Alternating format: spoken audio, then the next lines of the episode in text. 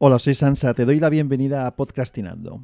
Este es el capítulo 235 de Ya te digo. Capítulo rapidito para contarte algunas novedades. El tema del teléfono, del Galaxy Z Fold 3. Ya te conté que una de las cosas que no me gustaba era lo de la funda, porque me resultaba incómodo, la solapa que quedaba suelta, que no me dejaba hacer los selfies con la cámara principal. Al manejar el teléfono como teléfono cerrado, tienes que doblar la solapa por la parte trasera, con lo cual te queda un poco raro. Bueno, no me acababa de convencer por distintos motivos. El lápiz te queda detrás cuando el teléfono lo tienes abierto en modo tableta, con lo cual al apoyarlo en, en la mesa bascula.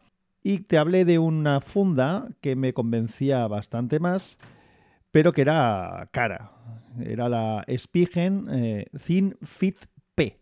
Te pondré un enlace en las notas del episodio por si tienes interés. Ya lo puse en, el capítulo en el que hablaba del Z Fold 3. Bueno, pues esta funda vale 49,99 en Amazon. Además había dejado de estar disponible, con lo cual, aunque tuviera la tentación, no la podía comprar. Y el otro día volvió a aparecer. Dio la casualidad de que era mi santo, de que en casa querían regalarme algo. y bueno, pues ya tengo la funda. Entonces tengo ya resuelto esa parte del teléfono de, del cómo manejarlo. Estoy bastante contento con la funda.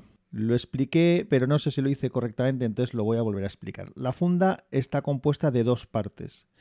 Una parte es una funda trasera eh, que se monta en la parte de debajo del teléfono, como el teléfono este cuando está doblado, digamos que queda la parte trasera donde están las cámaras y la parte frontal donde quedaría la cámara exterior. Entonces, la funda, una de las dos fundas, eh, se pone en la parte trasera, como si fuera un teléfono normal y corriente.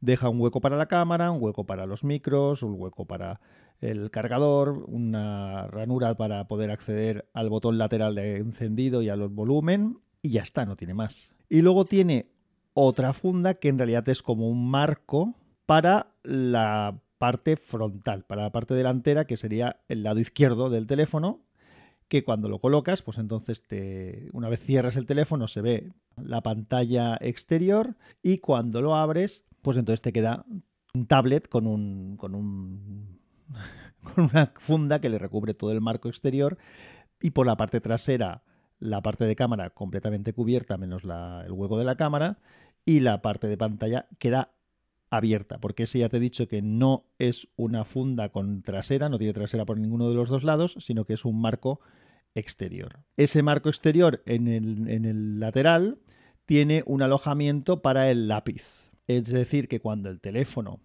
lo tengo cerrado, tengo perfectamente protegido todo menos la pantalla exterior, que esa está abierta, como te he dicho, como si fuera un teléfono normal, y tienes el alojamiento del lápiz. El alojamiento del lápiz desplaza un poco, es decir, ensancha esa funda, esa funda marco de la parte superior y entonces queda más larga que la otra.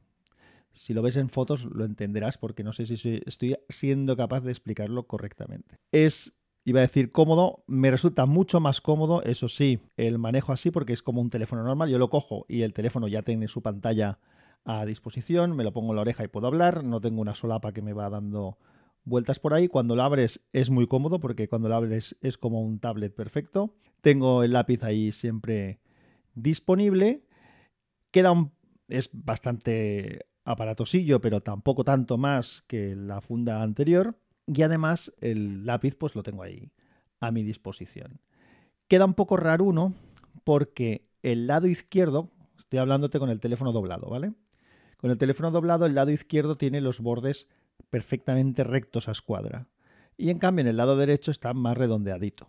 El motivo de esto, que estéticamente queda raro, es que cuando yo abro el teléfono, la zona de bisagra no tiene marco de ningún tipo. Entonces, cuando yo abro el teléfono, los dos marcos quedan perfectamente alineados y entonces eh, la funda queda muy bien.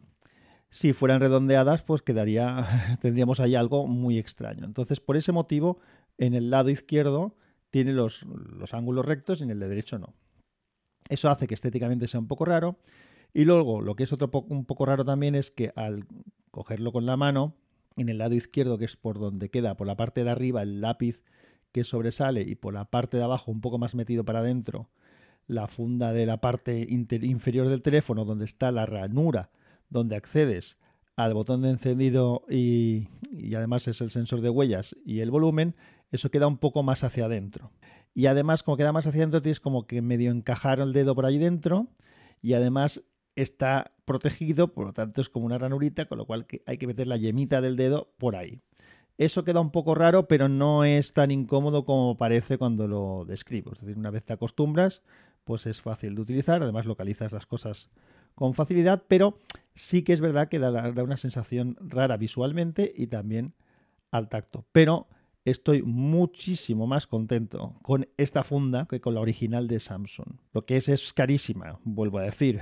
49,99 por una funda, eh, por bien hecha que esté de este tipo, me parece un abuso. Pero bueno, pues más, más dinero vale el teléfono y hay que protegerlo y tenemos que llevarlo de una manera práctica. Sería casi perfecta o estaría mucho mejor si tuviera una patita de sola, una patita en la parte trasera que me permitirá poner el teléfono en posición vertical o horizontal apoyado, pero no la tiene, no la tiene. Eso es un fallo que creo que podían haber hecho y le habría mejorado y habría justificado un poco más también ese precio que tiene. Pero bueno, la ventaja es que ahora mismo, tal y como está el teléfono con esta funda, puedo usar cualquier tipo de soporte de los que tengo por casa que sí que mm, me valen con este teléfono porque queda plano y no me valían con la funda anterior. Así que bueno, eh, lo doy por bueno desde ese punto de vista. Entonces, esto en cuanto a la funda. Ya tengo una funda que funciona. Luego, el problema del pago con el móvil, con el NFC, aún no lo he resuelto. Mm, sigue sin funcionarme el Samsung Pay. Tampoco funciona el Google Pay. Lo que pasa es que sí que he conseguido hacer algún pago desde la aplicación del Banco de Santander, por ejemplo. Entonces, eh, eso se puede hacer, pero no me gusta cómo lo hace porque cuando activas el pago móvil te deja, eh, digamos, que el teléfono siempre activo y cuando vas a hacer un pago, pues lo pones encima del lector y pagas. No sé qué pasará si el valor del pago es mayor de 20 euros y en ese momento entonces me solicitará algún tipo de identificación, pero a mí una de las cosas que me gustaba del pago móvil con el teléfono es que cuando tú quieres pagar tienes que activar el teléfono como una tarjeta, no está siempre activado, en eso pasa por lo menos con el Samsung Pay, y tienes que identificarte biométricamente. Esto aquí yo pensaba que es lo que iba a hacer la aplicación, no lo hace. Lo tengo que preguntar a la gente del banco por ver si hay alguna solución, pero bueno, por lo menos de momento ya puedo hacer pagos con el teléfono no me quedo tan colgado como pensaba que estaba. Y el tema del firmware, seguramente acabaré yendo a alguna tienda oficial de Samsung a ver si me lo pueden resolver. Otras cosas que me han pasado con el teléfono es que ya que no tiene salida mini jack, ya sabes que me quejé de esto porque a mí no me gusta que no tengan salida mini jack los teléfonos. Compré un adaptador de mini jack a USB-C que llevo junto con mis auriculares en la fundita de los auriculares para por si los tengo que utilizar. Y como me empezaba a fallar eh, los auriculares Soundpads que tengo inalámbricos Bluetooth, pues me compré otros, que son ya los terceros que tengo. He hablado bastante de estos auriculares Soundpads porque son relación calidad-precio extraordinaria. Estos últimos no me han sido tan baratos porque he comprado unos modelos de, con un códec de audio Bluetooth de alta calidad para poderlos aprovechar un poquito más. Entonces estos me han costado un poco más de lo que me costaron los anteriores. Pero bueno, ya son los terceros que compro yo directamente para uso personal. Mis hijos tienen, cada uno de ellos, tengo dos hijos, cada uno tiene otros auriculares de este tipo. Y luego, pues también he aconsejado a bastante gente. O sea que si tuviera tenido comisión, haría ya una buena comisión con el tema de, de estos auriculares. Pero de verdad que es relación calidad-precio bastante buena. Y me podrías preguntar, y con razón, bueno, y si son buenos, ¿cómo es que ya es el tercero que tienes? Pues el primero me acabó fallando uno de los dos auriculares, dejó de escucharse, o el izquierdo o el derecho, no lo recuerdo. Acabó fallando por ahí la conexión probablemente del cable y entonces ya se queda con un solo auricular y no me es práctico oírlo, usarlo para, para oír música, para hablar y demás, pues sí que podría ser. El segundo de los que he usado yo, lo que le pasó es que el, mm, los botones, la botonera eh, falla un poco, entonces cuesta acabar de acertar eh, la posición para que se, enciende, se encienda y se apaga. Una vez está encendido funciona bien, pero prefería que funcionara más cómodo, por lo tanto, por eso me he comprado este.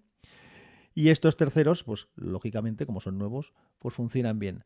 Se escuchan un poco mejor que los que he tenido. Estos son los Q30 HD. dejaré también algún enlace. Lo que me gusta menos es que estos auriculares, por si no recuerdas cuando hablé en alguna otra ocasión, son auriculares Bluetooth que van unidos por un cable uno al otro, el derecho al izquierdo. Entonces te lo pones por detrás de la cabeza y también tienen un imán que lo que hace es unir el derecho con el izquierdo. Entonces te los puedes poner como si fuera un collar cuando no lo estás utilizando. Ese imán que era bastante potente en la primera versión, ya lo fue algo menos en el segundo que tuve y en estos es mucho menos. Tanto que si le doy un golpecito, los muevo un poco, se separan. Y eso me fastidia un poco porque era algo que estaba muy bien diseñado y ahora pues está un poco menos. Pero bueno, eh, me hacen el papel que es lo que necesitaba realmente. Pues nada más, estas pequeñas novedades te quería contar. Un abrazo, que la fuerza te acompañe. Hola, soy Asis. Quiero poneros unos ejemplos de la faena de edición que me da Sansa, y esto es un podcast informal. Cuando son más serios y largos, es una locura. Estoy muchísimo más contento con este teléfono, perdón, con el teléfono ya estaba, con esta funda que con la, que con la original de Samsung, que con la, que con la, que con la, que con la original tema del firmware eh, seguramente acabaré yendo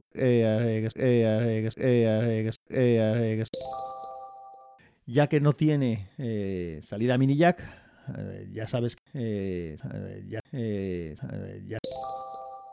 así que ya sabes parte del trabajo que hay detrás. Un abrazo y hasta el próximo si no me despide después de esto. Jejeje